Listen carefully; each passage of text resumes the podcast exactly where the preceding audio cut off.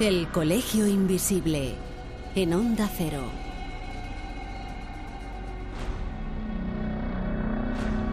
Tal y como prometimos en el programa anterior a la audiencia, si después de cerrar el programa en Transilvania y de experimentar ocurría algo que valiera la pena destacar, pues lo íbamos a comentar en el programa siguiente. Y la verdad es que ocurrieron varias cosas.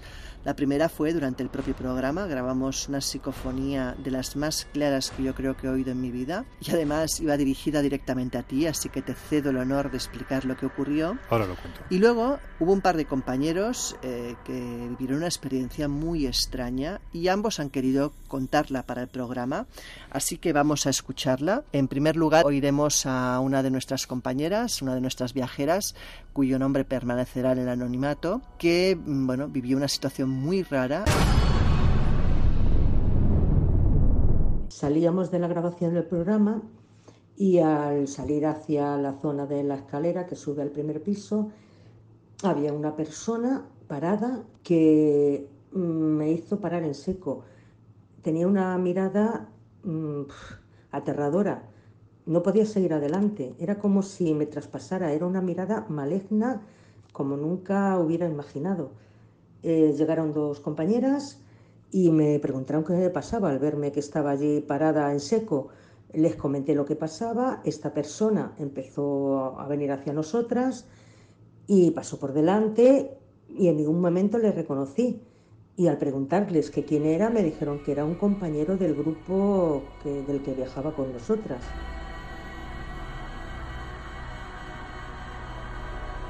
Pues la verdad es que no tengo ni idea de lo que era, pero que desde luego era algo aterrador mm, que no pensaba que vamos, yo nunca pensé que me iba a pasar esto, porque creo que cuando vamos a alguna historia de estas mantengo bastante bien el tipo, no me sugestiono fácilmente. No sé, no sé lo que sería, pero la verdad es que me dio terror. Y luego el compañero que protagonizó esa situación sin quererlo también nos explicará qué sintió él, qué vivió y qué explicación le da a lo que pudo ocurrir. Después de la grabación sentí mucha curiosidad por visitar las salas del sótano en las que nos encontrábamos, salvo en el salón donde estábamos todos reunidos. Eh, las dos salas contiguas estaban a oscuras y al salir me crucé con una de las compañeras que me di cuenta que una de ellas retrocedió mirándome al pasar por su lado. me llamó la atención pero no le di ni siquiera importancia. Tras curiosear un poquito por las salas, eh, bueno, tomé la decisión de volver al grupo, eh, dándome cuenta que al pasar otra vez junto a ella, eh, ya miró con cara de pánico, retrocedió aún mucho más, dándose cuenta las compañeras que tenía al lado. Bueno, yo no supe qué hacer, la verdad. Me quedé un poquito, un poquito helado, ¿no? Seguidamente pues tomé la decisión de salir a la terraza y allí estuve un buen rato. Pasados unos minutos, ella eh, apareció y me dijo, ¿te puedo hacer una pregunta? Le dije, por supuesto. ¿Tú te has dado cuenta de algo? Un poco sorprendido, viendo lo que me venía, le dije que sí, que me había dado cuenta de, de algo. Inmediatamente ella rompió a llorar eh, volvió a mirarme con cara de pánico, con cara de susto y titubeando ya me contó qué es lo que había visto en mí, una persona con unos ojos y una profundidad que a mí me dejó un poquito, un poquito descolocado. Hombre, sentir, sentir si noté en el descanso de la grabación del programa, pues hicimos un hicimos una, una parada técnica, cuartos de baño y tal, y me quedé yo solo en el cuarto de baño y noté un escalofrío, pues como noté en el claro del bosque, que se me pusieron los pelos que parecía, vamos, un, un, oso, un oso con un calambrazo bien pegado. Eso es lo que noté, no, en principio no noté nada más. Transmitía una maldad a través de esa mirada que la, que la descolocó, que la descolocó pero totalmente. De hecho, dos, tres días después, eh, aún me miraba con cara de medio susto.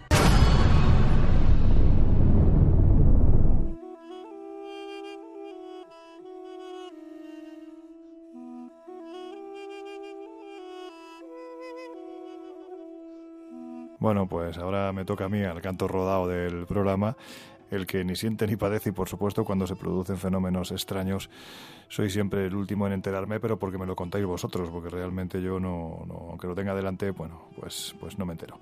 La cuestión es que aquí sí fue muy claro, ¿no? Porque durante el trayecto que realizábamos en autobús desde un lugar a otro, creo que en este caso además acabábamos de entrar en Bucovina, mm, con lo cual estábamos atravesando una zona de montañas bastante preciosa. Yo estaba con la mirada puesta en la pantalla del ordenador y por otro lado también en el exterior, que era auténticamente alucinante. Y alucinante fue lo que ocurrió, ¿no? Porque eh, aprovechando esos trayectos más o menos largos, lo que hacía era, habiendo grabado ya el programa, lo que estaba era montando el esqueleto pues para avanzar un poquitín y así llegar con tranquilidad al estreno de temporada. Y de repente, bueno, pues es que tú lo viste. Yo en ese instante mi reacción natural fue, mm, con perdón por la expresión, pero fue no me jodas, porque es que lo que yo escuché en ese instante una vez que terminaba de hablar en uno de los momentos puntuales de, la grabación del, programa, eh, fue muy claro.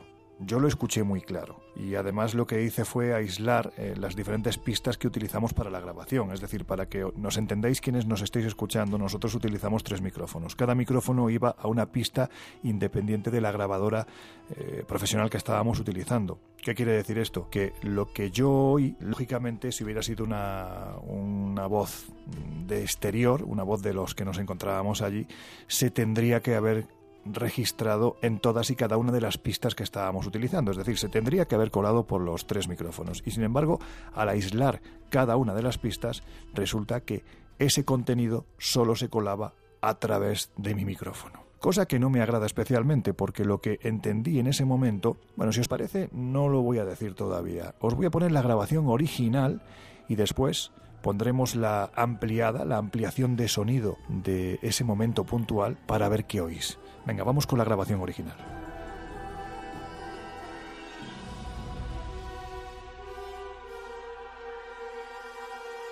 Pero sí hay que decir que hace no mucho tiempo surgió otra posibilidad. Se decía que estaba en Nápoles.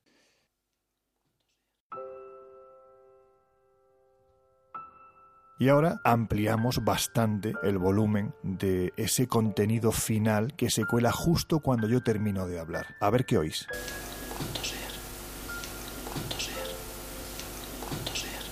Bueno, pues la sensación que a mí me da es que se oye una voz que parece susurrar algo así como maldito seas, cosa que vuelvo a repetir, no me agrada demasiado.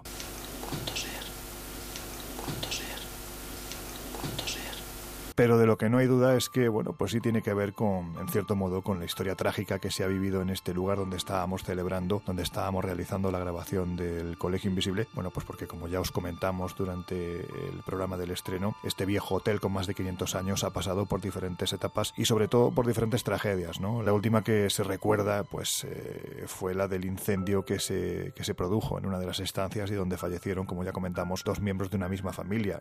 Cuentan los propios trabajadores de este hotel. De hecho, después de esta grabación, el recepcionista, por ejemplo, nos corroboró una y otra vez que los fenómenos paranormales son tremendamente habituales. Bueno, pues lo que se cuenta es que a veces eso que se produce en el lugar donde grabamos el primer Colegio Invisible, pues a veces es amable y otras veces, bueno, pues te suelta lindezas como la que me soltó a mí. Yo no sé de dónde procedía esta, esta voz. Quiero pensar que tiene una explicación física. Yo no soy tan escéptico, digo siempre, como Jesús, pero sí mantengo un sano escepticismo. Y de hecho, además, prefiero pensarlo porque, bueno, pues porque el contenido que transmite no es precisamente agradable. Dicho lo cual, bueno, pues este es el resumen de lo que aconteció aquella noche, que fue una noche tremendamente larga, en la que los 20 viajeros que recorríamos eh, Rumanía en aquellos días, pues la verdad es que pudimos dormir poco y sí os aseguro que charlar mucho. Y además fueron charlas verdaderamente deliciosas en este viejo hotel sobre lo que había ocurrido, sobre las posibles explicaciones, en fin, esos momentos que no se olvidan. Así que os dejamos ya con el programa de hoy. Venga, que os divirtáis.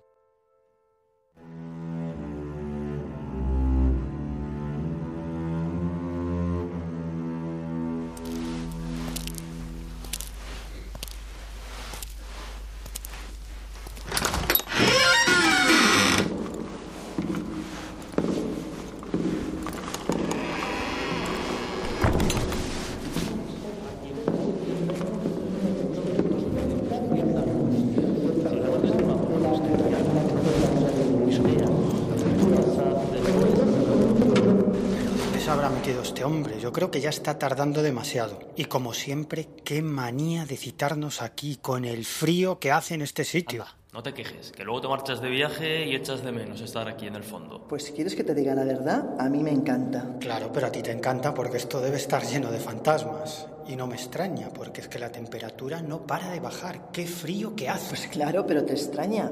A ver, el Colegio Invisible es muy antiguo y tiene muchas historias que contar. Y seguramente más de un recoveco a los que quizás no convenga acercarse. ¿eh?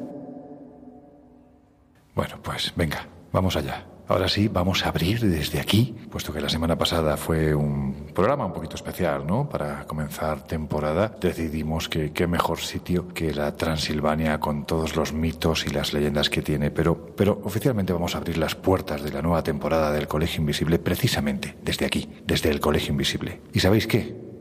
Que en esta temporada, si ya hemos empezado con sorpresas, a lo largo de las próximas semanas os vamos a dar muchas más. Comenzamos.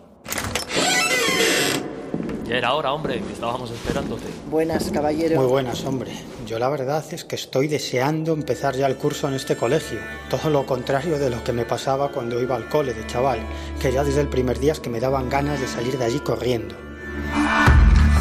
En los años 60, astrofísicos como Joseph Allen Hynek, asesor de Steven Spielberg en encuentros en la tercera fase, o el francés Jacques Vallée, fundaron un colectivo secreto para investigar las anomalías que se producían en los cielos del planeta.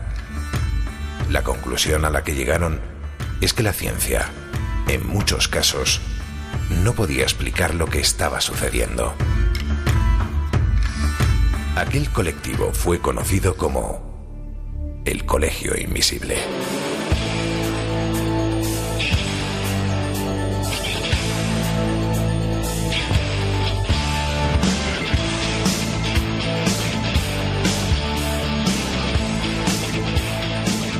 El Colegio Invisible, con Lorenzo Fernández Bueno y Laura Falcó en Onda Cero.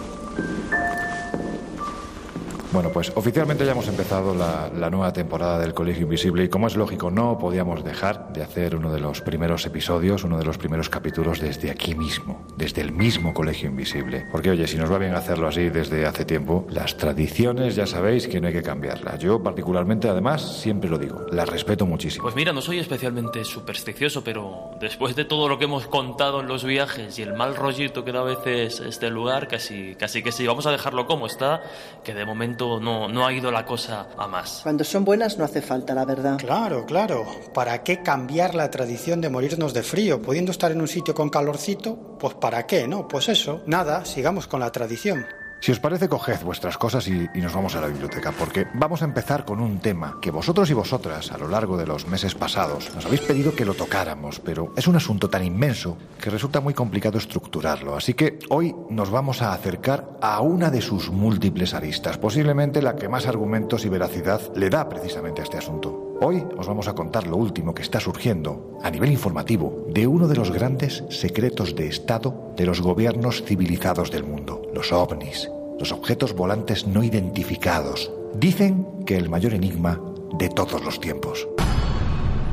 El Pentágono ha confirmado que está investigando la existencia de ovnis, de objetos voladores no identificados. Siempre nos hemos imaginado que puedan ser como este que están viendo. En todo caso, el Pentágono cree, considera que pueden ser una amenaza.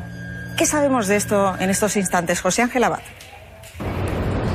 Pero ¿qué es eso? Es lo que gritaban sin creérselo los pilotos que patrullan y protegen la costa este de los Estados Unidos. Se acaba de revelar durante dos años divisaron objetos voladores no identificados a velocidades supersónicas, colándose incluso entre sus patrullas. Informaron oficialmente a la Oficina de Amenazas Avanzadas, que es quien en el Pentágono investiga si hay o no ovnis. Los expertos aseguran que tiene que haber alguna otra explicación, pero por ahora nadie ha dado con ella. Oh my. ¿Qué es esa cosa? Mira cómo vuela. Los militares estadounidenses acaban de detectar un objeto volador no identificado, lo que conocemos como ovnis. Está girando. Ocurrió casi a diario entre el verano de 2014 a marzo de 2015. Estos ovnis podrían alcanzar los 10.000 metros de altura a una velocidad hipersónica. Aquí, en el Pentágono, por primera vez, admiten que siguen con esa investigación para garantizar la defensa de la patria contra posibles sorpresas. Se trata, según el Departamento de Defensa, de identificar cualquier maquinaria extranjera que pueda ser una amenaza, incluso los vídeos vienen con documentación, lo que demostraría que son auténticos. El primero muestra un objeto desconocido que está siendo reconocido por el dispositivo infrarrojo de un avión de combate. El segundo es de otro avión de combate que se encontró con el objeto. El programa de identificación avanzado terminó hace unos siete años, pero el Pentágono nunca dejó claro si el programa de ovnis seguiría en activo.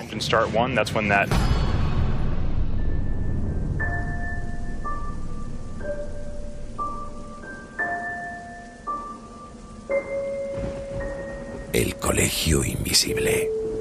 El periodismo de misterio ya está aquí en Onda Cero.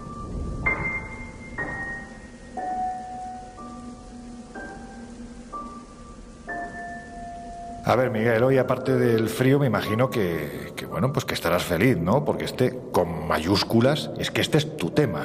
Vamos a ver, ¿realmente el fenómeno ovni es secreto de Estado? Sí, el fenómeno ovni todavía es un secreto de Estado en la inmensa mayoría de países, aunque también he de decir que cada vez menos, porque es verdad que en los últimos años los ministerios de defensa de bastantes naciones han liberado al menos parte de sus archivos secretos sobre ovnis. Por ejemplo, en el caso de España, pues el Ejército del Aire Español desclasificó sus archivos OVNI, fijaos, en un año tan lejano como 1992. En ese año comienza la desclasificación de los archivos OVNI del Ejército del Aire Español. Vamos, que yo creo que en el año 1992 Jesús ni había nacido. Y luego, bastantes años después, pues ya vino la desclasificación de archivos OVNI de, de, otros gobiernos, como por ejemplo el de Francia, el de Gran Bretaña, el de Suecia o el de Dinamarca, entre otros. Y más recientemente tenemos el caso del Pentágono, que no hace demasiado, pues no le quedó más remedio que reconocer que efectivamente en su seno actuó un organismo dedicado nada más y nada menos que a la investigación del fenómeno ovni. Bueno, yo creo que tiempo tendremos de hablar de todo esto a lo largo del programa, al menos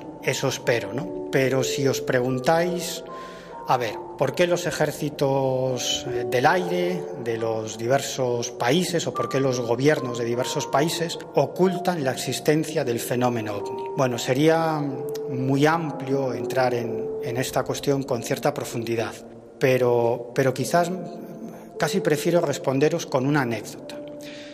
En cierta ocasión, estuve charlando en una base militar española con un alto cargo del Ejército del Aire que estaba muy interesado en el fenómeno ovni y sobre todo lo que pretendía era intercambiar puntos de vista con un experto en, en, ovnis, en el fenómeno ovni. Claro, en teoría ese experto en ovnis era yo. Y entonces este hombre, eh, nada más hacer las presentaciones, prácticamente lo primero que me suelta a bocajarro es lo siguiente. Es bueno, vale, muy bien, pero dime, desde tu punto de vista, ¿qué es lo que quieren los tripulantes de los ovnis? ¿Qué quieren? Y luego incluso me llegó a soltar. ¿Qué es lo que pretenden? Probar el sistema de, defensa aérea de España. Y claro, yo pensé, uff, ¿cómo le cuento yo a este hombre la complejidad del fenómeno ovni? Entonces, bueno, simplemente se me dio por responder a la corta y dije, pues la verdad es que no lo sé. Y entonces el hombre miró a, a una persona que me acompañaba, otro militar, que era quien me había presentado a este alto cargo, y le dijo, vaya, ¿y este es el experto en ovnis que me traes? Pues vaya experto, ¿no? Y nos reímos a gusto. Y, a lo largo de la, de la conversación que mantuvimos yo le pregunté, vamos a ver, sé que el ejército del aire es cierto que inició un proceso de desclasificación en el año 1992, pero también sé que hay muchos informes sobre ovnis que todavía son secretos y que no se han desclasificado. ¿Por qué? Y yo creo que su respuesta fue absolutamente sincera. Lo que me dijo es que realmente el ejército del aire no sabía qué demonios son esos aparatos, ni lo sabía entonces, ni creo que lo sepa ahora. Y claro, este hombre me dijo, Hombre, es que para salir delante de la opinión pública, diciendo que por ahí hay una serie de objetos voladores extraños que hacen maniobras imposibles, que violan constantemente el espacio aéreo español y que no sabemos qué son, pues para eso mejor no decir nada, ¿no? Y yo creo que me decía la verdad. Yo creo que este es el auténtico secreto del ejército del aire español y también de otros ejércitos del mundo que en realidad no saben a qué se enfrentan. Es más, estoy convencido que los investigadores civiles en este asunto de los ovnis sabemos bastante más sobre el fenómeno ovni que las cúpulas de la mayoría de los ejércitos del planeta Tierra. Pues mirad, os voy a poner este audio y después, si os parece, seguimos hablando.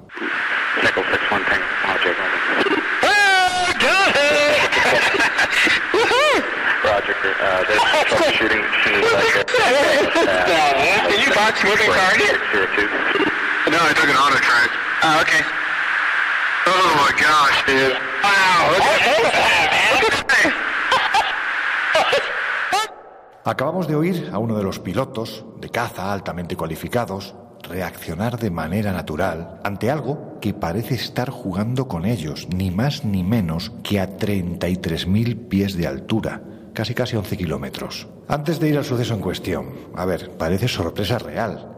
Yo entiendo que algo así no se puede disimular, ¿no? A ver, está claro que cuando se habla con pilotos se les llama testigos de élite no por desmerecer a otra clase de, testimonios o a otra clase de testigos, sino porque está claro que se les presupone un conocimiento del cielo y de lo que surca los cielos eh, importante, ¿no? Un conocimiento profundo. Por tanto, cuando algo de estas características pasa ante sus ojos, pues está claro que a priori, eh, si es algo identificable o reconocible, es muy probable que, puedan hacerlo. Por tanto, pues no, efectivamente, esta reacción de, sorpresa, de, incredulidad, de no saber muy bien qué se está presenciando, pues es difícil de, fingir.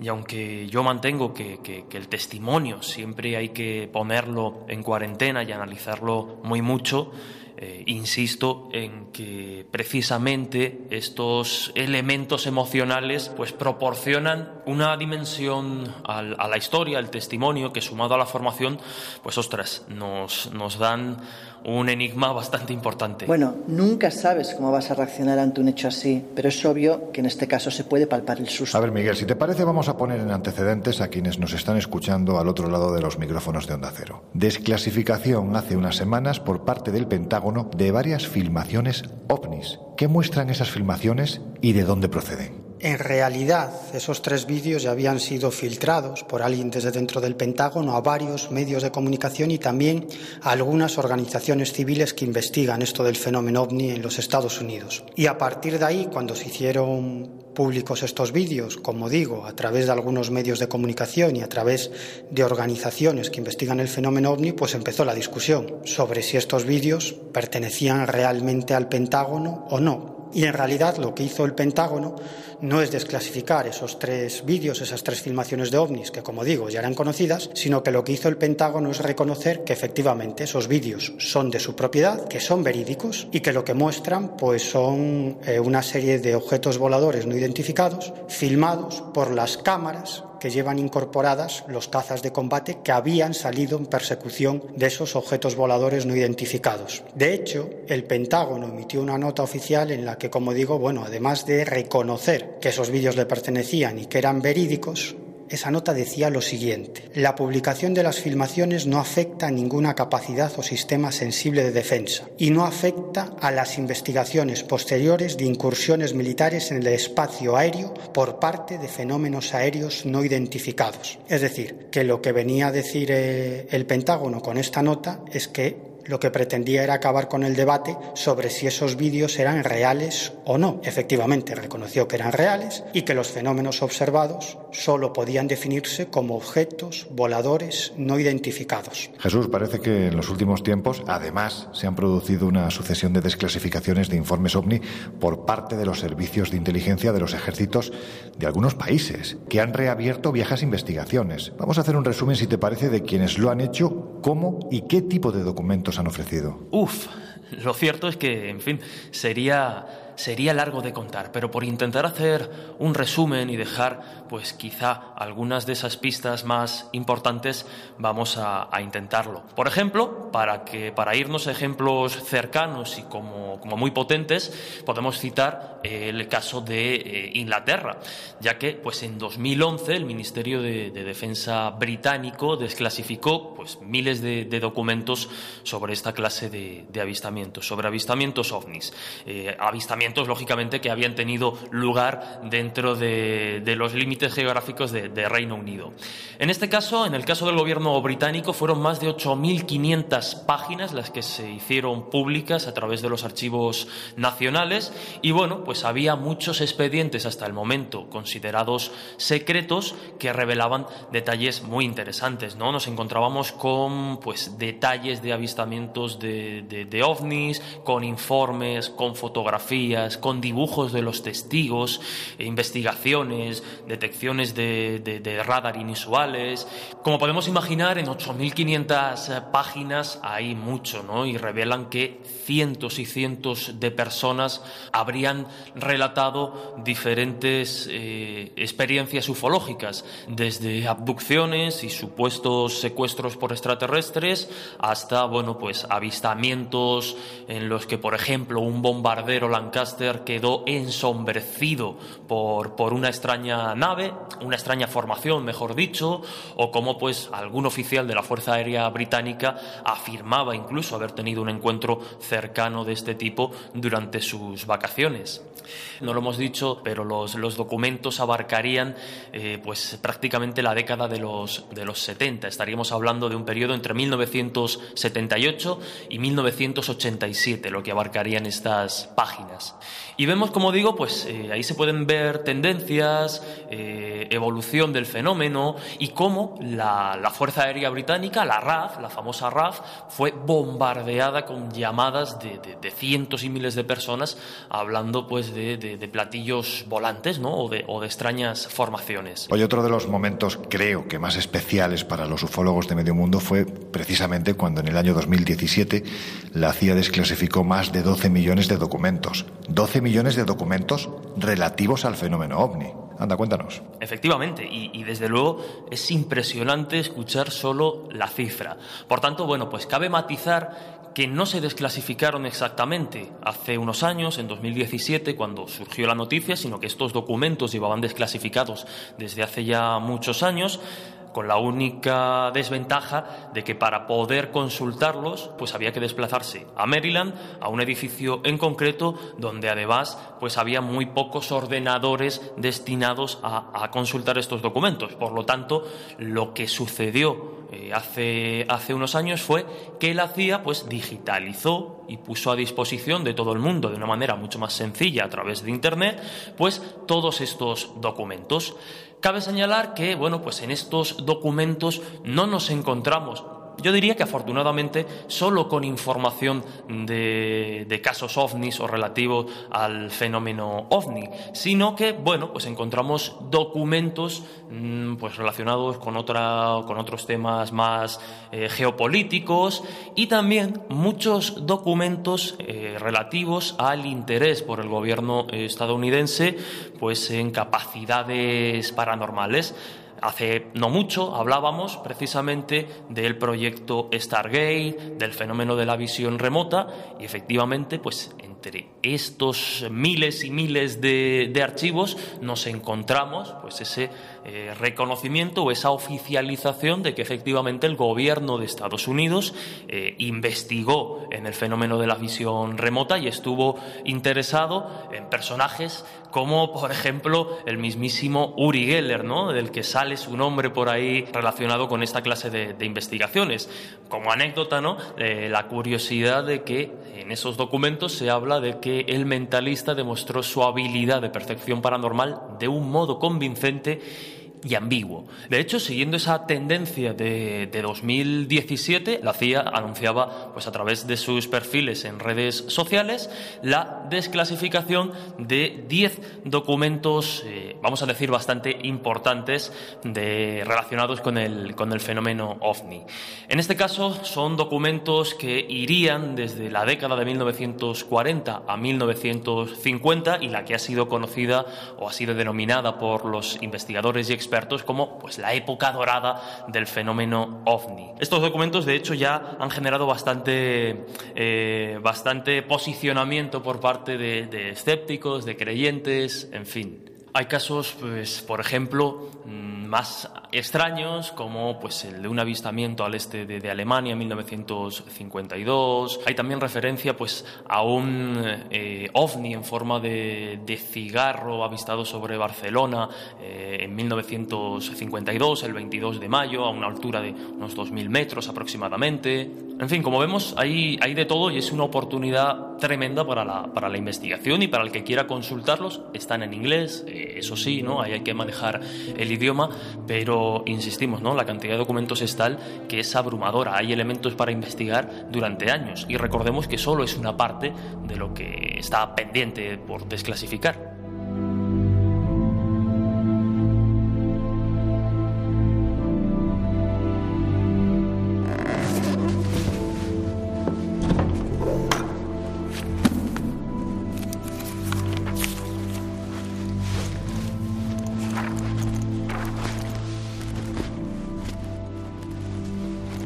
Este archivo contiene una ínfima parte de los documentos que en su momento desclasificó el Ejército del Aire Español relativos a los encuentros de pilotos comerciales y militares. Es decir, estamos hablando de la gente que mejor conoce el cielo y lo que puede haber en él.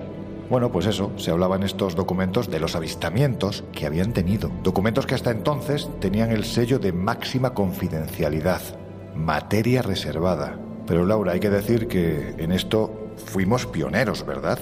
¿Cómo fue la desclasificación española? Pues España empezó la desclasificación en 1992 y duró casi hasta el 97. Hablamos de un total de 75 expedientes sobre avistamientos de fenómenos extraños que fueron registrados desde 1962 y que ocupan un total de 1.900 páginas y recogen 97 eh, sucesos distintos. Estos documentos primero estuvieron en la biblioteca del cuartel general del Ejército del Aire y actualmente han pasado a estar en el archivo histórico del propio ejército. Y el proceso de desclasificación de todos estos documentos empieza cuando el responsable de la custodia de los archivos remite un escrito interno dirigido al general a cargo de la División de Operaciones del Ejército del Aire donde propone esa desclasificación. Él cree que ya los documentos tienen demasiado tiempo y no tiene ningún sentido que continúen pues, siendo ocultos. ¿no? El 14 de marzo del 92, atendiendo a esa reclamación, la Junta de Jefes del Estado Mayor acuerda rebajar el nivel de confidencialidad de estos archivos y deja la decisión de desclasificarlos en manos del jefe del Estado Mayor del Aire. Y la tarea es encomendada al teniente coronel del Estado Mayor, Ángel Bastida, y años más tarde, en el 96, casi en el 97, es concluida por el teniente coronel Enrique Rocamora. Hay que decir que si os apetece, si os apetece consultar este amplio archivo de documentos desclasificados, los tenéis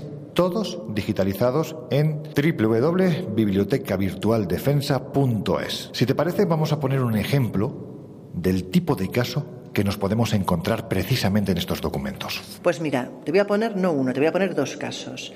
El primero es un documento que ocupa 84 páginas, que habla de la noche del 24 de noviembre de 1974, donde se suceden varios avistamientos que empiezan a las siete y media en la isla de Gran Canaria. El primero es el teniente coronel del Ejército del Aire y su hija que circulan por una carretera y ven una luz blanca y brillante en el cielo que va dejando estela, que además se desplaza a gran velocidad y que pocos segundos después desaparece. Pues 15 minutos más tarde, un avión de Iberia despega de Tenerife con destino a Las Palmas de Gran Canaria, en una noche de lo más clara y además sin más aviones en pista, cuando de pronto eh, ve una luz muy potente que está enfrente suyo y que además parece dirigirse hacia ellos. El caso es, como te puedes imaginar, lo primero que pensaron es que los controladores se habían vuelto locos, se habían despistado y había un avión pues, que no estaba controlado.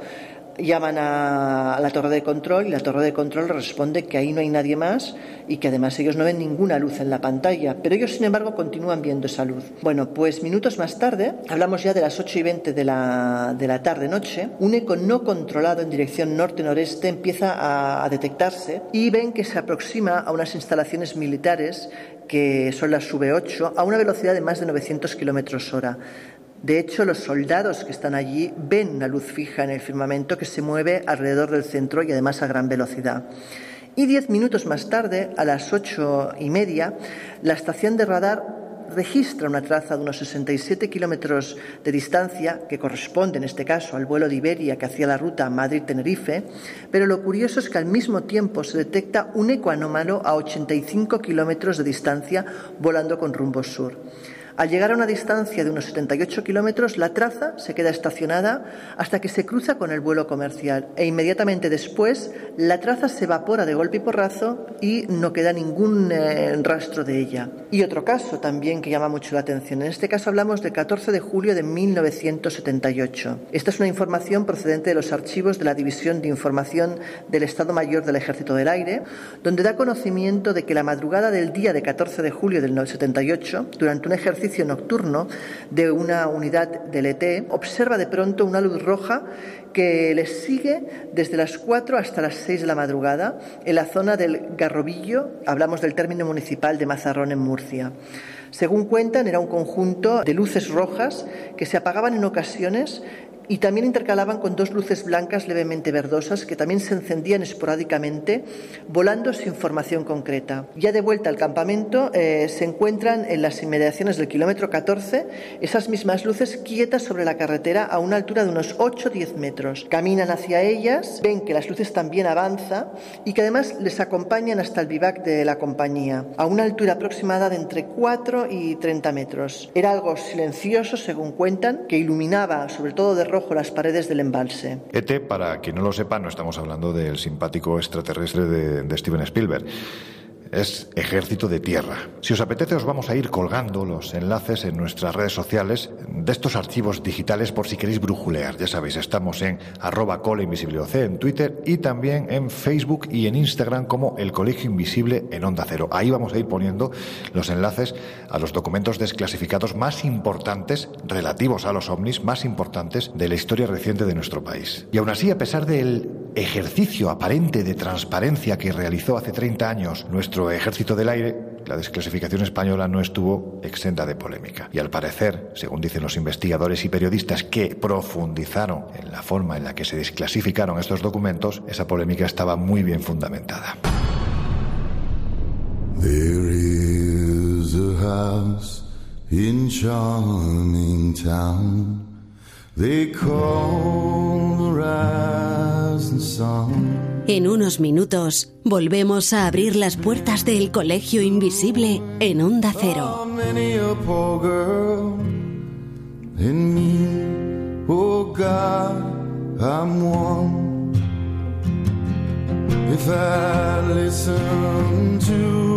Mama,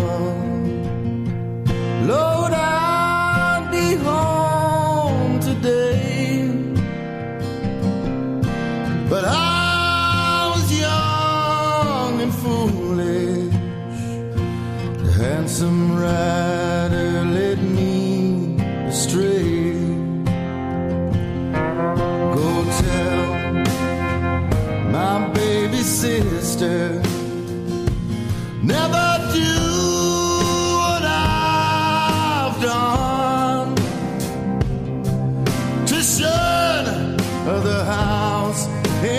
in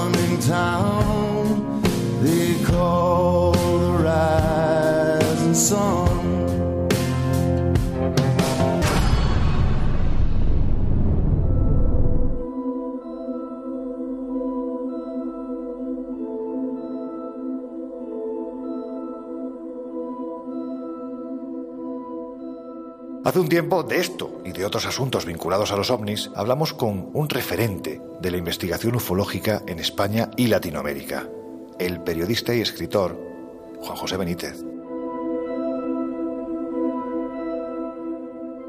Juanjo Benítez habla meridianamente claro, siempre lo hace, nunca se ha cortado, pero en este caso además, que es un asunto que a él le llega muy directamente, vamos a decirlo así, al corazón, porque realmente el Juanjo novelista no ha logrado eclipsar a esa etapa anterior en la que era un periodista que se dedicaba a recorrer el mundo rastreando, investigando, buscando pruebas de la existencia de objetos volantes no identificados y de, por qué no, sus supuestos tripulantes.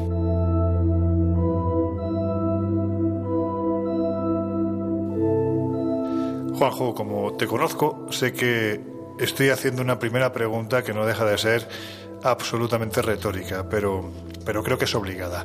¿El proceso de desclasificación española fue transparente o estuvo más, vamos a decirlo así, repleta de sombras que de luces? Para mí eh, fue uno de los mayores eh, engaños de la historia moderna de la ufología en España. Fue una tomadura de pelo absoluta, desde el principio hasta el final. La desclasificación se terminó, nadie sabe por qué se ha terminado. Hay cantidad de casos que siguen por ahí, y siguen archivados, no se han vuelto a sacar a la luz, no han salido nunca a la luz. Entonces, yo creo que ha sido, repito, eh, analizándolo con lupa, expediente por expediente, una tomadura de pelo total. Es decir, engañaron al, pueblo, al ciudadano, absolutamente, como tantas veces. ¿eh? Me imagino que cuando los investigadores que llevabais tanto tiempo em, apostando por esta desclasificación os enterasteis de que por fin se iba a realizar, bueno, pues tuvo que cundir la euforia. Y sin embargo, da la sensación de que muy poquito tiempo después, aquella euforia inicial se convirtió en absoluta pesadumbre, ¿no? Bueno, yo recuerdo que los primeros momentos eh, de la desclasificación, cuando empezaron a salir los, los documentos a la luz pública en el cuartel general del aire, en Madrid, pues empezamos a ver cosas raras. Eh, muchos de los investigadores teníamos información previa, lo, habíamos analizado algunos de los casos o bastantes de los casos previamente, los conocíamos y empezamos a ver que se mm, empezaban a deslizar en, los informes una serie de, conclusiones eh, por parte de los jueces o del juez instructor o del, el, que dirigía la desclasificación, que en este caso era un oficial de inteligencia de la Fuerza Aérea, empezamos a ver que se, hablaba de cosas que, no tenían sentido, es decir, que trataban mm, como fuera de echar por tierra el caso. Eh, echando mano de globos estratosféricos, de planeta Venus, de chatarra no sé qué, es decir, las excusas de siempre. ¿no? Entonces ahí empezamos a ver y a darnos cuenta de que, de que había algo extraño, que aquello olía muy mal. ¿eh? Eh, yo recuerdo que elevamos una serie de cartas al Ejército del Aire protestando, reclamando transparencia y prácticamente no nos hicieron caso. Recuerdo también que Bruno Cardeñosa y otros más eh, elevamos un montón de firmas al Estado Mayor del Aire exigiendo precisamente esa transparencia. Y ya ahí nos dimos cuenta de que era imposible. El proceso llevaba ya un ritmo, eh, tenían un objetivo, tenían unas consignas muy concretas que nunca se hicieron públicas y al final las cumplieron. Decir, a pesar de las protestas, a pesar de todo, ellos siguieron con su consigna, que era desvirtuar el fenómeno, desde mi punto de vista, desvirtuar el fenómeno OVNI, echarlo por tierra, no existe nada, no tenemos nada. La mayor parte, el 90% de los casos no son más que estrellas y globos y además mintiendo descaradamente. Es decir, cuando empezamos a, cuando sacamos a la luz la investigación, cuando empezamos a contrastar lo que ellos decían con lo que nosotros habíamos investigado, nos dimos cuenta de que todos o casi todos los casos estaban manipulados y manipulados con una información que llegaba por la puerta de atrás del, cuartel general del aire por parte de civiles supuestamente investigadores, como el señor Plana Crevillén, como el señor Ballester a la cabeza, como, en fin, el, profesor eh, Will Smith, en fin, una serie de personas que quizás con buena voluntad algunos, sin saber los tejemanejes que se estaban desarrollando entre Ballester y el Ejército del Aire, colaboraban aportando información sobre los casos en concreto que se le pasaba el Ejército del Aire previamente a la desclasificación, y esto es gordo, al señor Ballester. Ellos emitían un juicio, una evaluación técnica, decían, de lo que era y eso entraba por la puerta de atrás del ejército del aire y en eso se basaban justamente las conclusiones que aparecían y que aparecen en los informes. Es decir, un fiasco. Y ya con los informes en la mano, ¿qué explicaciones dieron estos expertos a los casos que había en esos informes que fueron desclasificados? Eh, ¿Te refieres a los expertos, entre comillas? Evidentemente, entre comillas y muy grandes. bueno, la gente que trabajó, colaboró con, con la Fuerza Aérea en este sentido, pues mm, dicen ni más ni menos lo que siempre han dicho. Es decir, tampoco nos pilló de sorpresa explicar que el, caso famoso de mayo del, del, 68, que se vieron una serie de naves, de objetos en España, salieron los cazas y dijeron, no, hombre, las conclusiones, estos son globos franceses. Yo recuerdo que nos fuimos a Ersil-Ladour, en Francia, hablamos con los franceses en el centro de lanzamiento de globos y entonces con las, con las fechas de, de, los casos, 15 de mayo, 17 y 18 de mayo del 68, creo recordar, dijimos, a ver, ¿qué lanzamientos hubo esos días? Nos dieron las, los, todos los documentos y efectivamente en algunos casos coincidía que se, había, se habían lanzado globos, pero no habían pasado los Pirineos, habían salido hacia Francia, ¿no? hacia de donde se habían lanzado los pillamos, los pillamos porque ni siquiera la Fuerza Aérea había tenido la precaución mínima de preguntar al centro de lanzamiento de globos de Francia si efectivamente habían pasado los Pirineos hacia aquí, hacia España. Entonces los pillamos, es decir, eh, eh, y todas las demás explicaciones eran idénticas. Es decir, el planeta Venus. Yo recuerdo una de las manipulaciones más espantosas de la, de la desclasificación, que fue un caso que protagonizaron eh, dos pilotos de Iberia, creo recordar que era el Iberia 435, volaba de Mallorca a Madrid. Salió y despegó a las 21.05 de la noche de febrero, 25 de febrero del 69. Entonces vieron un objeto en el morro del avión, reportaron el asunto, en fin, toda la historia, ¿no? Lo desclasifica el ejército del aire y te encuentras con la gran sorpresa de que es el planeta Venus.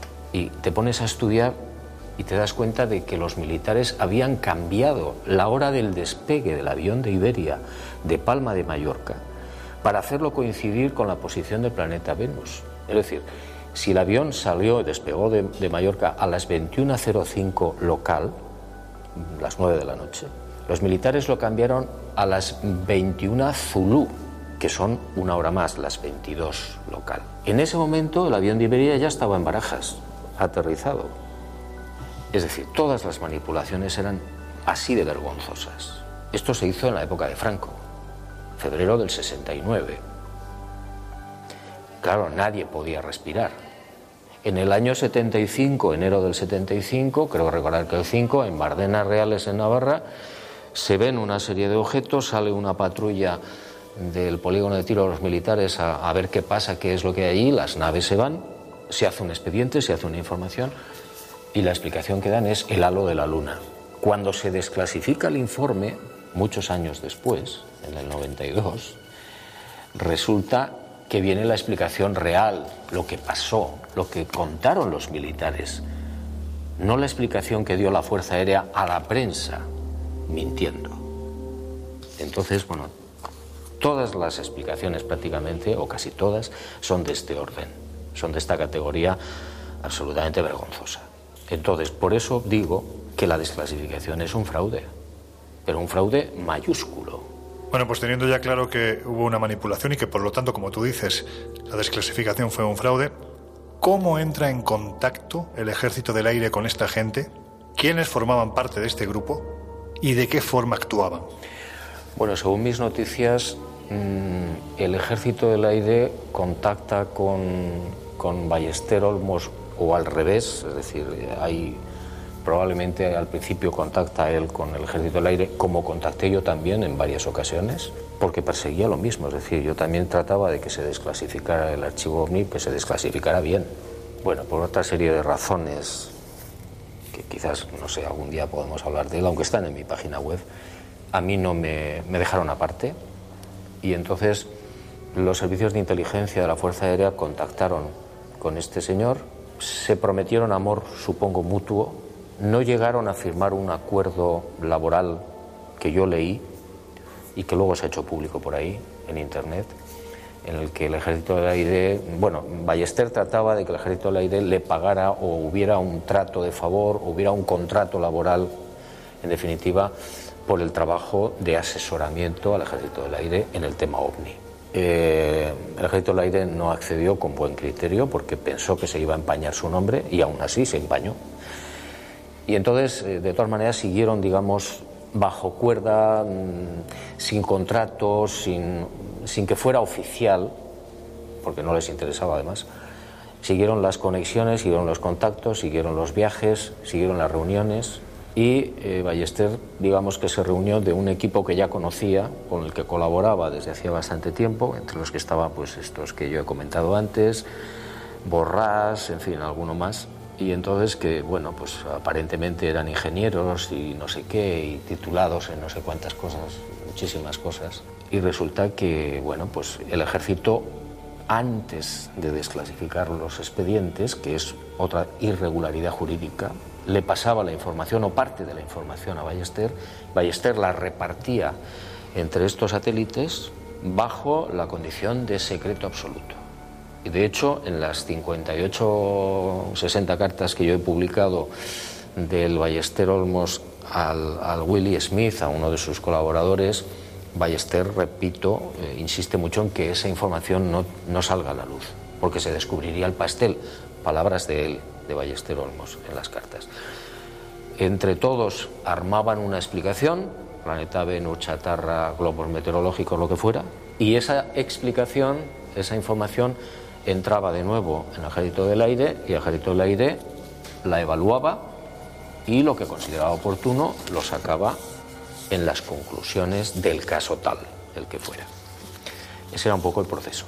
Gratis, no cobraron en ningún momento, que yo sepa, pero mm, digamos que se satisfacía el ego de algunas personas, se tenía acceso a determinados papeles antes que se desclasificaran, que eso para esa gente también, o sobre todo para uno de ellos, era muy importante, pero no se dieron cuenta de que estaban variando estiércol. Eh, la frase es precisamente de Bastida, que fue eh, teniente coronel, el primer teniente coronel que, que se puso al frente de, de, la desclasificación como oficial de inteligencia de la Fuerza Aérea. ¿no? Y yo recuerdo que en una conversación, una de las muchas conversaciones que tuve con él, antes de la desclasificación, él soltó esta frase. Yo no la entendí al principio, después la he entendido, ¿no? Estamos variando estiércol. Con la desclasificación estamos variando estiércol, es decir, nos va a salpicar a todos. Lo definió perfectamente. Hay un documento que también fue desclasificado y sinceramente la sensación que tenemos quienes nos hemos acercado a este asunto es que fue una especie de despiste, de patinazo. ¿Qué es la IG-45? La IG-45 es un documento mmm, que, está, que se saca en, la desclasificación también y que consiste básicamente en una serie de... de es un largo cuestionario eh, donde se intenta eh, plantear eh, pues, preguntas sobre el tema ovni y lo más interesante de todo y lo más sorprendente de todo es que los propios militares que están tratando de echar por tierra el fenómeno con sus consideraciones y conclusiones en cada uno de los expedientes, aquí preguntan a los testigos cómo son los humanoides que tripulan los ovnis. Y claro, uno se queda a cuadros, ¿no? Porque dice, bueno, pero si usted está tratando de decir que todo esto es mentira, ¿por qué secretamente, porque es una información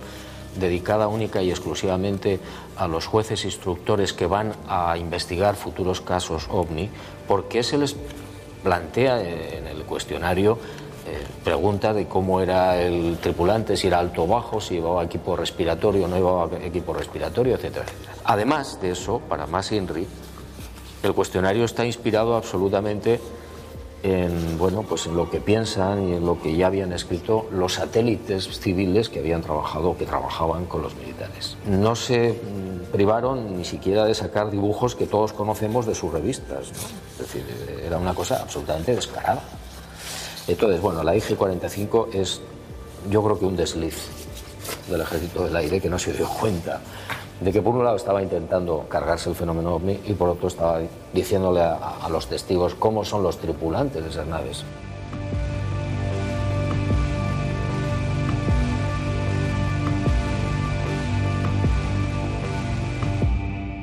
Juanjo, si tuvieras que destacar un, caso de los que se contienen en, los informes desclasificados, no solo por su espectacularidad, vamos a decirlo así, sino también por la evidencia de la manipulación que se realizó sobre el mismo, ¿cuál sería? Bueno, hay muchísimos, ¿no? Pero ahora mismo me viene a la memoria el, caso del 4 de noviembre de 1970, que no está, que es todavía peor que manipular. Es decir, es un expediente que no está, y yo lo tengo, es decir, eh, ¿cómo se explica? Pues no lo sé, pues porque no lo han querido sacar. E, esa, esa historia es, son dos sabres eh, con base en Zaragoza que salen a hacer un ejercicio rutinario a la zona de Asturias, Santander, toda esa zona de ahí, de día, y de repente dos de esos cazas, que uno de ellos lo llevaba Sae Benito, ya fallecido, y el otro llevaba un señor que se llama Carballo, que ya está retirado, eh, de repente a esos dos cazas se les pone detrás un enorme huevo gigantesco, con ventanillas, sin ruido, enorme, que no podía volar. Es un huevo, ¿cómo va a volar un huevo? Bueno, pues se les pone detrás y los acompaña. Entonces, los pilotos me contaban, tú, teníamos tal pánico que volábamos bajo, a la altura de las aldeas y de los pueblos, para que la gente saliera y viera lo que llevábamos detrás y me decían, conocía todas las tácticas de combate. Es decir, cualquier maniobra de evasión que nosotros hubiéramos podido hacer o que hicimos con los sabres, con los aviones de combate, él las conocía y las neutralizaba. Entonces, bueno, llegaron tan asustados a tierra que Saez Benito, que luego fue coronel de la base de Zaragoza, se olvidó de hacer el expediente y de firmar nada. Venían pálidos como el papel de fumar. Ese es uno de los casos más espectaculares que nunca se ha desclasificado. Y luego hay otro que a mí me impactó mucho por, la, manera de actuar, ¿no? tan civilina y tan oscura de determinados militares. No todos son iguales, pero algunos son terribles. El 15 de mayo del 69 hablábamos de, un, de unos objetos que se vieron en España. Un avión de Iberia en vuelo inaugural iba a París y en un momento determinado aparece un objeto en el morro del, del avión de Iberia.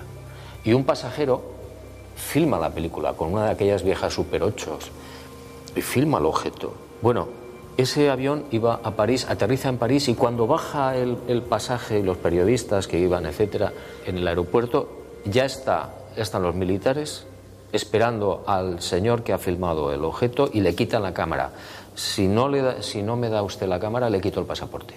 Palabras de los militares. Y el pobre señor González Retuerte tuvo que darles la cámara con la película.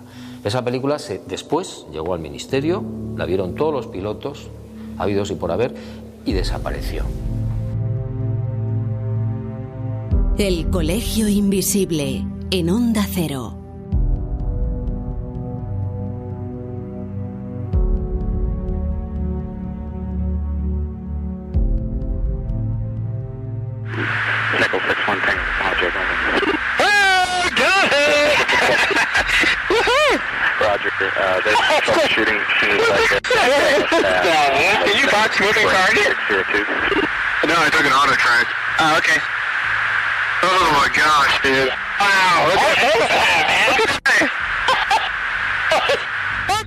Abríamos el colegio invisible de hoy con este sonido.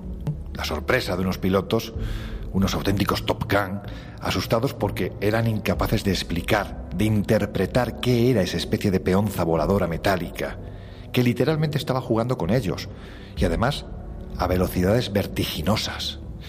Oye, Miguel, estas filmaciones al parecer están vinculadas con el programa OVNI del Pentágono.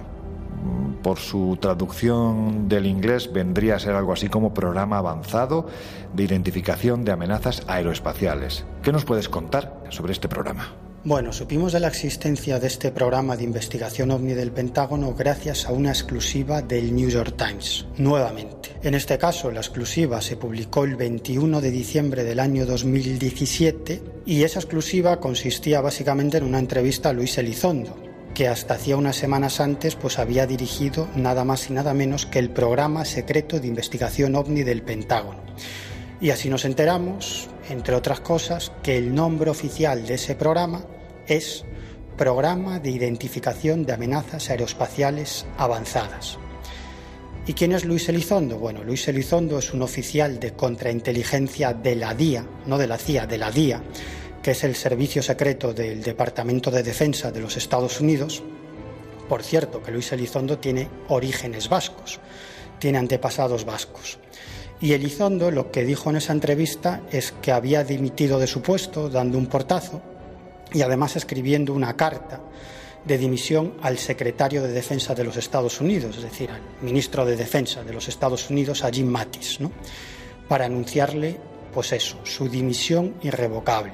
Y en esa carta de dimisión que hizo pública, Luis Elizondo pues decía textualmente lo siguiente, que el ejército de los Estados Unidos debe prestar más atención a todos los informes de la Marina y otras instituciones del ejército que han experimentado interferencias en plataformas de armamento militar causadas por sistemas aéreos inusuales que demostraron un despliegue de capacidades muy superiores a las de la generación actual de aeronaves, casi nada. Y las razones que esgrimía Luis Elizondo para esta dimisión eran fundamentalmente dos.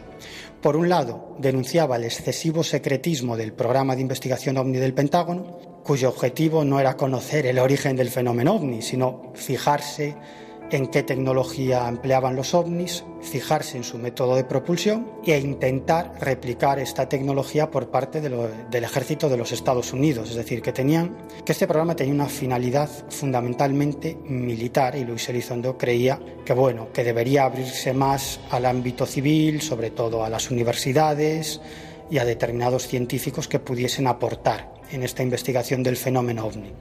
Y por otro lado, Luis Elizondo denunciaba que altos cargos del Pentágono y de la comunidad de inteligencia de los Estados Unidos estaban intentando cargarse ese proyecto de investigación ovni. ¿Y por qué? Porque denunciaba que había, pues bueno, una élite, como digo, de miembros del ejército y de la comunidad de inteligencia que milita en cultos religiosos evangélicos muy radicales y que están convencidos que detrás del fenómeno ovni está Satán, está el demonio por lo tanto, desde su punto de vista, pues los ovnis, que son una proyección de Satán, solamente pretenden engañar y confundir al gobierno de los Estados Unidos, así que lo mejor pues es no estudiar el asunto de los ovnis. Y esa es la razón por la que pretenden acabar con este programa de investigación ovni del Pentágono. Fijaros qué locura, ¿no? Y gracias a esta exclusiva del New York Times, pues también nos enteramos de que la sede de este programa pues está en el quinto piso del anillo C del Pentágono, que nació gracias a las presiones de varios generales del Pentágono y de tres influyentes senadores, Harry Reid, uno de ellos, que fue líder del Partido Demócrata en el Senado de los Estados Unidos, es decir, uno de los tipos más poderosos dentro de la política de los Estados Unidos, también de otro senador demócrata y de otro republicano también muy conocido, Ted Stevens, y que además este programa de investigación OVNI del Pentágono pues contrató a una empresa privada, Bigelow Aerospace, propiedad de un multimillonario, de Robert Bigelow, para que analizara ciertos datos e incluso parece que ciertos materiales vinculados con los ovnis. Este tipo, Robert Bigelow, pues como digo, es, es el dueño de una empresa aeroespacial que además llegó a lanzar dos módulos espaciales experimentales, el Génesis 1 y el Génesis 2, y que su objetivo pues, es fabricar a gran escala hábitats espaciales tripulados, como por ejemplo hoteles orbitales, laboratorios de investigación e incluso fábricas. ¿no? Y, y Bigelow, este multimillonario, es muy conocido que está muy interesado por el mundo de los ovnis y las anomalías y de hecho entre el año 1995 y 2004 creó un instituto para la investigación del fenómeno ovni de toda clase de anomalías, como las mutilaciones de ganado, y contrató a algunos de los mejores científicos de los Estados Unidos para que investigaran este tema. Nada más y nada menos. Y además Robert Bigelow y Harry Reid, es decir, este, este importante, este poderoso político de los Estados Unidos, pues son íntimos amigos y comparten un interés común, que es su interés por el fenómeno ovni. Y de esta gente parte este proyecto de investigación ovni del Pentágono.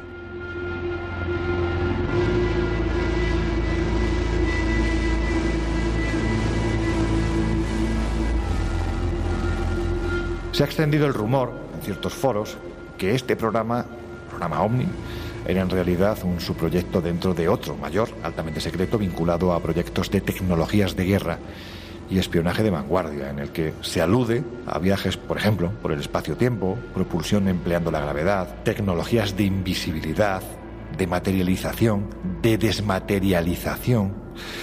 Claro, la cuestión es por qué el asunto ovni estaba dentro de investigaciones más bien científicas y también, a su vez, dentro de la propia industria armamentística. ¿Qué tiene que ver todo este batiburrillo con el fenómeno ovni? Es que la finalidad principal de este programa ovni del Pentágono es ante todo militar y armamentística, no científica. Es decir, que su objetivo es conocer qué tipo de tecnología emplean los ovnis para replicarla directamente, ¿no? Y esto lo sabemos no solo por lo, que declaró Luis Elizondo, el antiguo director de este programa, sino también lo sabemos gracias a un eminente físico que se llama Stephen Afterwood y este físico amparándose en la Ley de Libertad de Información de los Estados Unidos, que bueno, permite ciertos resquicios legales para acceder a documentos secretos, pues de este modo, este físico consiguió la desclasificación de un documento de la DIA, es decir, del Servicio Secreto del Departamento de Defensa de los Estados Unidos, y este documento lo que muestra, atención porque esto es sumamente interesante,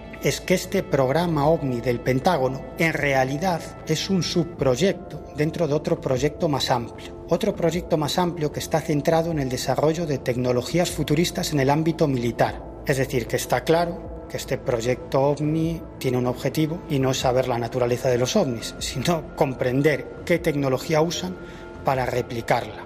Y este proyecto principal, bajo cuyo paraguas está ese subproyecto ovni, pues se basa nada más y nada menos que en cuestiones enormemente futuristas, como por ejemplo en la creación de biomateriales, en la creación de nuevas formas de propulsión, en la antigravedad, en el manejo del tejido espaciotemporal, en la creación de agujeros de gusano para viajar en el tiempo, es decir, bueno, cuestiones muy, muy futuristas. Y, y, sí me gustaría detenerme un momentito en la figura de este científico, de este físico que consiguió este documento tan interesante. Él se llama, como digo, Stephen Afterwood, es un físico y es también un activista político muy progresista es miembro de la Federación de Científicos Americanos y dentro de esta Federación de Científicos Americanos dirige el llamado Proyecto Secretismo Gubernamental, cuyo objetivo principal es el control ciudadano de las actividades secretas del gobierno. Y este proyecto secretismo gubernamental se crea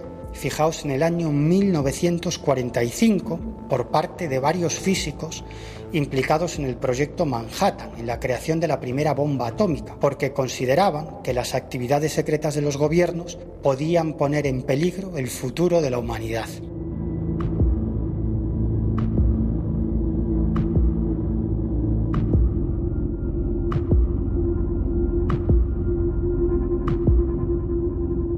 Oye, si seguimos con esa mezcla, ovnis y armas, hay que decir que ese programa ovni del Pentágono casi seguro que investigó casos que salieron hace unos años, cuatro o cinco años, en los que se aseguraba que los no identificados penetraban en el espacio de seguridad de lanzamiento de misiles nucleares de Estados Unidos, al punto, decían los testigos, de que inutilizaron esos misiles e incluso llegaron a tomar el control de los mismos. Esto, de ser real, es absolutamente brutal, ¿no? Anda, cuéntanos algún caso porque seguro que te lo sabes de memoria. Bueno, casos de este tipo conocemos un buen puñado y sobre todo gracias a la labor de un investigador de los Estados Unidos que se llama Robert Hastings. Este hombre ha dedicado 40 años de su vida, nada menos, a conseguir el testimonio de 130 militares americanos implicados en este tipo de casos tan delicados. Y ojo, todos ellos con nombres y apellidos.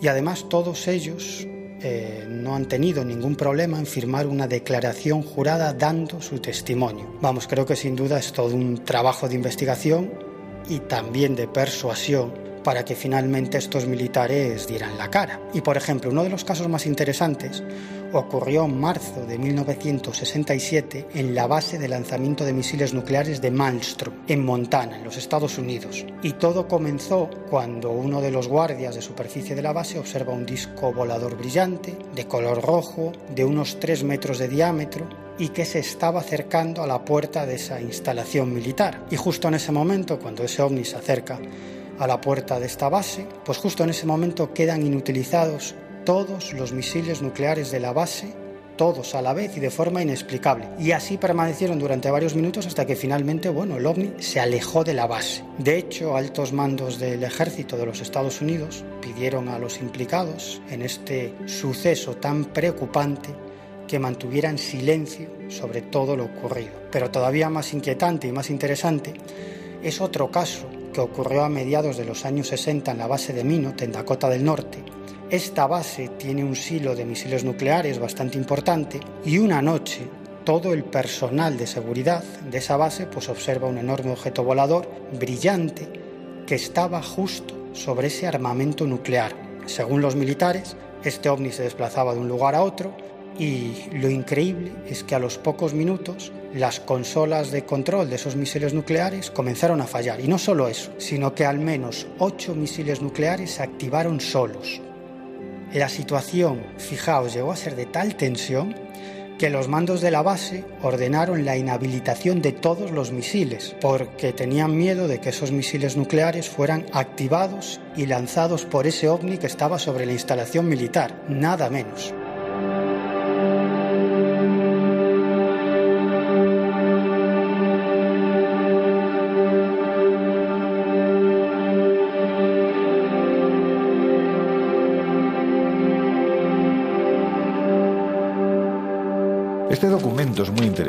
Porque, como decía hace unos minutos el maestro Benítez, se les escapó.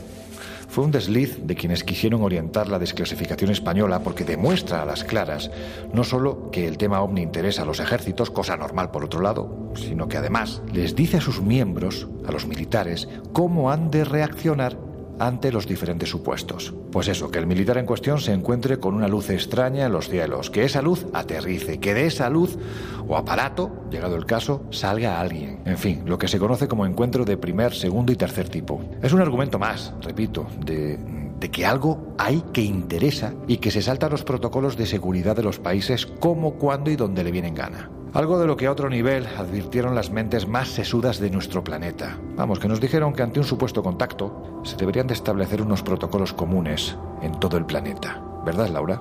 Y más vale que se hiciera porque si no, el desastre podía ser bastante importante. Bueno, es que científicos de la talla de Stephen Hopkins dieron un paso insospechado afirmando que los extraterrestres podrían ser hostiles y que incluso era preferible evitar el contacto con ellos. Y no contento con la conmoción que causaron sus palabras, llegó a asegurar que pues eh, había que pensar que los extraterrestres era algo mm, factible y racional, que hablar de ellos no era nada raro y que realmente el verdadero desafío era averiguar cómo pueden ser en realidad. Él decía que si nos visitaran, los resultados serían parecidos a cuando Colón llegó a América, ¿no? Pues que no salía muy bien para los nativos, la verdad. Tiempo atrás, otros científicos, como el físico Paul Davis de la Universidad Estatal de Arizona o Dirk eh, Schulz McCook de la Universidad de Washington, afirmaron, también sin pelos en la lengua, que los extraterrestres podían haber dejado en nuestro ADN un mensaje codificado para que una vez tengamos la tecnología necesaria seamos capaces de decodificarlo y de conocer el contenido, ¿no? Pero hay más.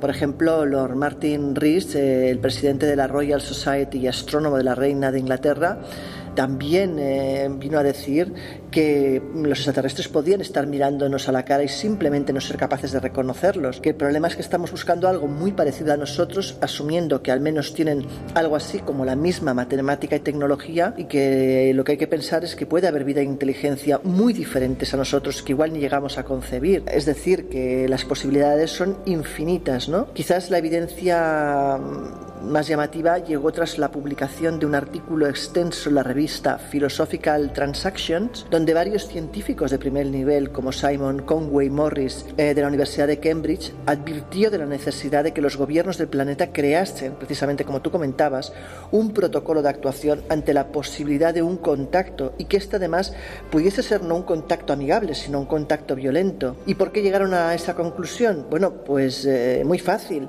Partieron de la posibilidad de que los supuestos alienígenas fuesen similares a nosotros. Siguiendo la teoría de la evolución de Darwin, es más que probable que viniesen a explotar nuestros recursos asumiendo una actitud más bien agresiva. Y es que la ciencia ya no habla en el marco de las hipótesis. Para que os hagáis una idea, sus principales representantes, de una manera velada, lo parecen dar por hecho. Es por tanto evidente, por lo menos así lo parece, que muchas instituciones que conviven bajo el paraguas del método científico están afrontando a pecho descubierto una problemática o más bien un enigma de proporciones inimaginables que, como decimos, hasta hace muy muy poco tiempo era materia propia de conspiranoicos y tarados. Ahora continuamos.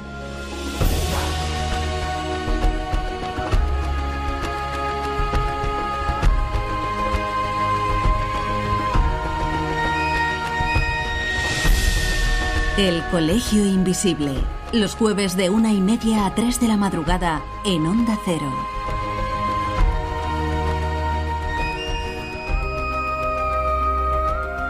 Miguel, hay casos que no forman parte de ningún archivo militar, simplemente porque los testigos, con el primero con el que hablaron, fue precisamente contigo. Y yo creo que también con el último. Oye, ¿qué fue lo que ocurrió en la base de Morón de la Frontera? Base militar, que quede claro. Pues ocurrió un caso absolutamente extraordinario. La base aérea de Morón de la Frontera en Sevilla, sabéis que es una de las más importantes de toda España, probablemente junto a las bases de Rota en Cádiz y Torrejón de Ardoz en Madrid. Es una base conjunta hispano-estadounidense, así que bueno, os podéis imaginar que la seguridad allí es, es máxima. Por eso es tan extraordinario que un objeto volador no identificado penetre como Pedro por su casa en, en esta base, en esta instalación militar. Y eso es precisamente lo que sucedió una noche de invierno del año 1981. Y uno de los principales testigos de este caso, un teniente del Ejército del Aire y controlador aéreo militar que simplemente identificaremos como Felipe, en su momento tuvo a bien compartir esta experiencia con el investigador Frank Contreras y conmigo. Éramos aproximadamente seis, eh, unos siete hombres los que estábamos en esta zona de vuelo, al lado de la torre, cerca de la pista, y esta zona está compuesta por las oficinas de meteorología, preparación de vuelo, la región de información de vuelo, la escuadrilla de telecomunicaciones, la central telefónica y mm, serían las entre las 11 y las 12 de la noche que estamos preparando eh, para comer, el personal que estábamos allí destinado, personal de vuelo, gente que está acostumbrada también a ver eh, todo tipo de aeronaves, ¿no? está a pie de pista constantemente. Cuando, al ser de noche, pues en estos recintos, como bien sabéis, hay gente de seguridad. Mm, esta seguridad se incrementa por la noche con patrullas, con retenes, con personas con animales. Hay aparte unos puestos fijos mm, que cubren la zona perimetral de los acuartelamientos, aeródromos, bases aéreas, cuarteles, etcétera, etcétera. Bueno, bien, bueno, pues estamos preparando todo aquello cuando de pronto se abre la puerta de la dependencia en la que estábamos, como digo, a, pocos metros de la pista, unos 150, 200 metros de la pista, uno de los soldados de seguridad esa noche entra con la cara desencajada, entró mm, mm, apresurado, como si tuviera miedo, pero no era miedo, era mm, queriendo encontrar a alguien para dar la voz de alarma de que algo raro estaba ocurriendo. Y nos dijo, por favor, ¿podéis salir a pista y ver lo que está sobrevolando la pista? Bueno, desde luego hay que ver esta pista de despegue y aterrizaje de la base aérea de Morón. Y digo esto porque gracias al teniente Felipe, tanto Fran Contreras como yo, pues tuvimos la oportunidad de entrar en la base y estuvimos allí un buen rato junto a la pista de despegue y aterrizaje y también junto a la torre de control y siempre con ese ensordecedor ruido de fondo de los Eurofighters, que son unos cazas de combate construidos por un consorcio europeo de tecnología aeronáutica. Pero bueno, estábamos en que uno de los militares que hacía labores de vigilancia por el exterior de esa base avisa al teniente Felipe y al resto de sus compañeros del centro de control de vuelos de que salieran al exterior para ver lo que estaba sobrevolando la pista. Salimos, salimos todos, allí nos encontramos Mm, al lado de la torre de control, mm, éramos ocho, nueve personas de seguridad y el personal que estamos allí. Y de derecha a izquierda, de derecha a izquierda, en cabecera de pista de derecha a izquierda, sobrevolaba la pista una aeronave en forma de Zeppelin pero más grande que un, que un Galaxia. No sé si conocéis el avión Galaxia, es un avión de transporte muy grande. Era más grande, mucho más grande, más pequeño que un Zeppelin, porque si recordamos, los Zeppelin tienen una envergadura enorme, pero estaba con esa forma, pero con un tamaño más grande que este avión llamado Galaxia. ¿no? Eh, tenía unas luces que cubrían mm, de frente a cola, en medio de la aeronave, eran unas luces no demasiado brillantes, mortecinas, iba sobrevolando despacio la pista a muy baja altura. hasta tal punto que mm, dijimos, eh, si tuviéramos una cámara de foto podíamos grabarlo. Bueno, seguimos mirándolo y nos dio tiempo, nos dio tiempo a decir, me dio tiempo a decir a uno de los soldados, coge el teléfono y llama al puesto de guardia y avisa de lo que está sobrevolando la pista. Era el objeto más antiaerodinámico del mundo. Y el teniente Felipe nos dijo que ese objeto, desde su punto de vista, era algo muy extraño, porque obviamente los militares que esa noche estaban de guardia en ese centro de control de vuelos tendrían que haber recibido algún plan de vuelo. Es decir, que cualquier aeronave que aterriza en Morón por muy secreto que sea ese vuelo, tiene que tener plan de vuelo y ese plan de vuelo lo tienen que tener los encargados del centro de control, porque en caso contrario, claro, podría producirse un accidente aéreo. Si hubiera habido vuelos nocturnos, el personal de vuelo estaría preparado, tanto pilotos, torre de control, ambulancia, contra incendios, etcétera, etcétera. Todo el personal, armero, mecánico de vuelo, todo estaría preparado. Pero allí no había nadie nada más que nosotros que estábamos de servicio, pero estaba todo cerrado, todo el vuelo. Efectivamente no habíamos recibido plan de vuelo nocturno, la región de información de vuelo no tenía notificación ninguna de que iba a sobrevolar ninguna aeronave eh, el espacio aéreo de esta, de esta base, no había nada notificado de que hubiera habido vuelo. Si hubiera habido un vuelo que hubiera sido secreto, por ejemplo, por lo menos el personal mínimo estaría operativo. Y lo sabríamos, claro, indudablemente lo sabríamos nosotros. Habría recibido el plan, el plan de El plan de vuelo con anterioridad para estar preparado, tanto radares, ILS, sistemas de vuelos nocturnos, ¿no? que ayudan a la aeronave a aterrizar, despegar, etcétera, etcétera. Y el teniente Felipe nos repitió en varias ocasiones que ese objeto se desplazaba muy lentamente. Y en un momento determinado pensaron que aquello podría llegar a tomar tierra en la base aérea de Morón de la Frontera. Te cuento las conversaciones que, tuvimos con la tropa para mm, que os deis cuenta de la velocidad que llevaba y del tiempo que tardó en recorrer desde cabecera de pista hasta mitad de pista aproximadamente donde está la torre de control eh, que fueron eh, veis lo que estamos viendo la grabación de la cámara de foto llama por teléfono al cuerpo guardia llama por teléfono a los distintos puestos para que lo certifiquen y aún y así después de terminar la última llamada que hizo este soldado a la garita, nos quedamos mirando hasta que desapareció de repente. De repente es de repente. Una vez que mm, pasó la frontal de la torre de control, desapareció, desapareció. Pudo ser por la oscuridad, por la oscuridad, porque era de noche, eran las once y cuarto, era Navidad, era invierno, era diciembre, pero hubiera dejado por lo menos eh, cierto halo de luz en, el horizonte, ¿comprende? Como cuando tú ves un coche que se aleja, ves las luces cada vez más pequeñas, pero aquello desapareció de repente. Aquel objeto, bueno, finalmente desapareció de repente, en un visto y no visto, y al día siguiente un oficial le preguntó al teniente Felipe por todo lo sucedido. Así que seguro que existe algún tipo de expediente militar sobre este caso que nunca ha sido dado a conocer por el Ejército del Aire y yo creo que nunca jamás será desclasificado. Vino un oficial y nos preguntó, concretamente a mí, nos fuimos a una dependencia aparte, cerramos la puerta, empezamos a hablar sobre qué es lo que había ocurrido y, este mismo comentario al oficial se lo comenté tal como os lo he explicado a vosotros. Nos preguntó mm, qué forma tenía, qué velocidad llevaba, si llevaba algún distintivo, eh, si llevaba algún distintivo de algún país, lógicamente, ¿no? Eh, si era norteamericano, si era...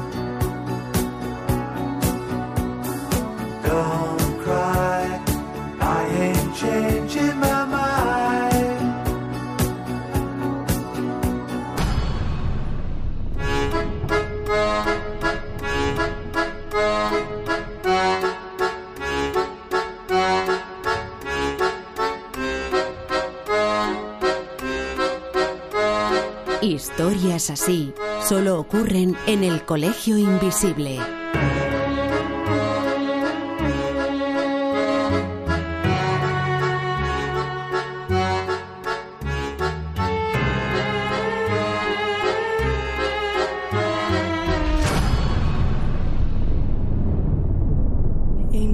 sunshine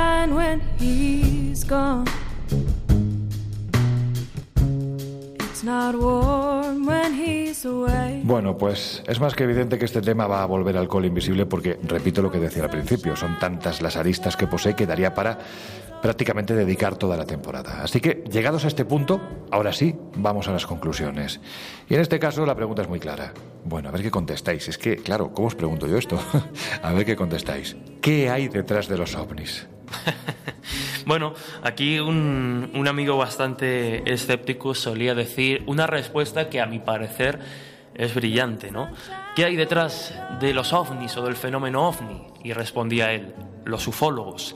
Y es que no debemos olvidar que a pesar de que nos enfrentamos a un fenómeno esquivo, a un fenómeno desconcertante, un fenómeno que es muy difícil de aglutinar bajo una única hipótesis barra explicación, pues efectivamente eh, los, elementos que en ocasiones eh, introducimos los divulgadores, los ufólogos, los investigadores a los casos condicionan mucho la, experiencia. Pero insisto, y por, y por no ser demasiado escéptico en esta ocasión, porque creo que el fenómeno ovni es, es, obvio, ¿no? Nos falta mucho por saber, pero es una cosa que está ahí. Como diría el periodista David Cuevas, eh, habría que hablar de fenómenos ovni en plural e investigar cada caso individualmente para, bueno, pues para intentar al menos descartar o ir haciendo esas, esas compartimentalizaciones. Pero bueno, sigue siendo un enigma fascinante y aquello de que era el desafío para la ciencia del siglo XX, pues yo creo que en cierto modo sigue siendo un desafío bastante apasionante en pleno siglo XXI. Bueno, yo siempre he sostenido que pensar que estamos solos en el universo sería un acto de soberbia enorme, ¿no? Ahora bien, que haya vida no implica ni que sea inteligente, ni que sea capaz de comunicarse con nosotros, ni tan siquiera que pueda o quiera visitarnos. ¿no? Lo que sí que parece evidente es que cuando existen tantos testimonios en el mundo de contactados como los hay, es que algo que posee una tecnología probablemente superior a la nuestra ha estado, y no una vez, sino en varias ocasiones, merodeando nuestros cielos. De ahí a saber quiénes son, qué quieren o si sus expediciones son con buenos o con malos fines y de dónde vienen, pues va un mundo. Así que, bueno. Claro, ¿qué hay detrás de los ovnis, no? Así, sin anestesia y en un minuto. Y esto me lo preguntas a mí, que he dedicado gran parte de mi vida a investigar y, bueno, a intentar comprender el que yo considero que es el mayor enigma de los enigmas, el fenómeno ovni. Y cuando hablo de ovnis no me refiero a malas interpretaciones, a confusiones, eh, a aeronaves militares y demás, no. Yo me refiero a ese universo de casos de ovnis, que es inmenso y que no tiene ninguna explicación, se mire por donde se mire. Y yo creo que ya va siendo hora de dejarse de tonterías, de gilipolleces y de cogérnosla siempre con papel de fumar. Yo creo que cualquiera que se haya acercado a este asunto, aunque solo sea mínimamente, yo creo que tiene claro que el fenómeno ovni es algo producido por alguna clase de inteligencia no humana, extraterrestres, inteligencias de otras dimensiones, en fin, a partir de aquí hay teorías para todos los gustos. De hecho, en otro programa, si hay oportunidad, ya me detendré a explicar lo que yo creo que es concretamente esa inteligencia no humana, es decir, qué está detrás del fenómeno ovni y cuáles son sus pretensiones respecto a nosotros, respecto a los seres humanos, respecto a la especie humana. Pero bueno, eso en otra ocasión que no quiero liarme y ahora no tenemos demasiado tiempo.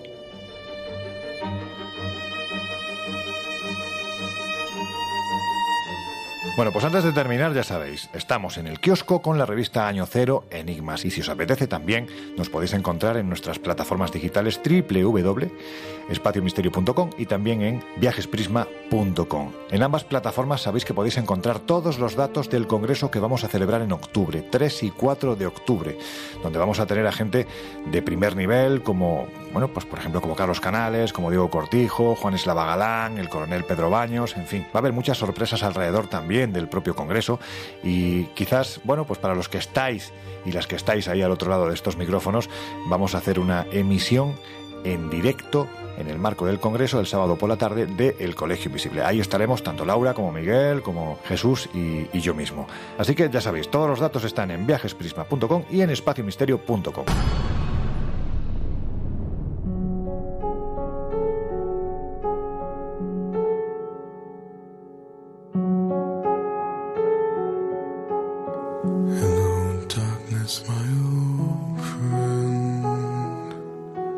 Ahora sí, llegamos al final.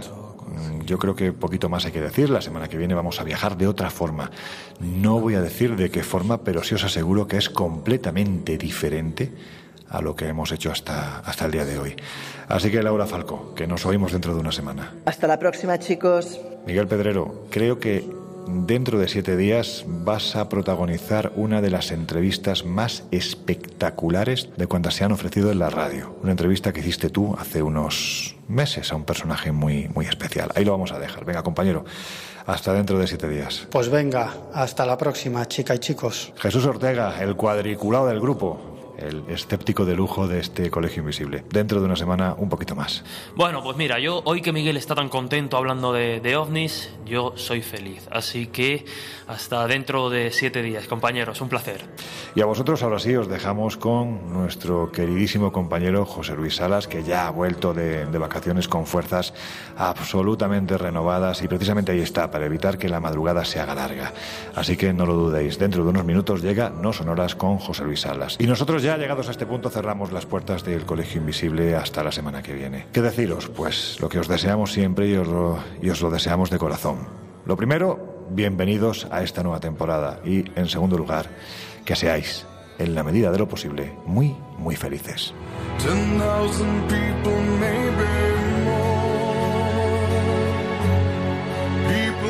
El Colegio Invisible con Lorenzo Fernández Bueno y Laura Falcó en Onda Cero.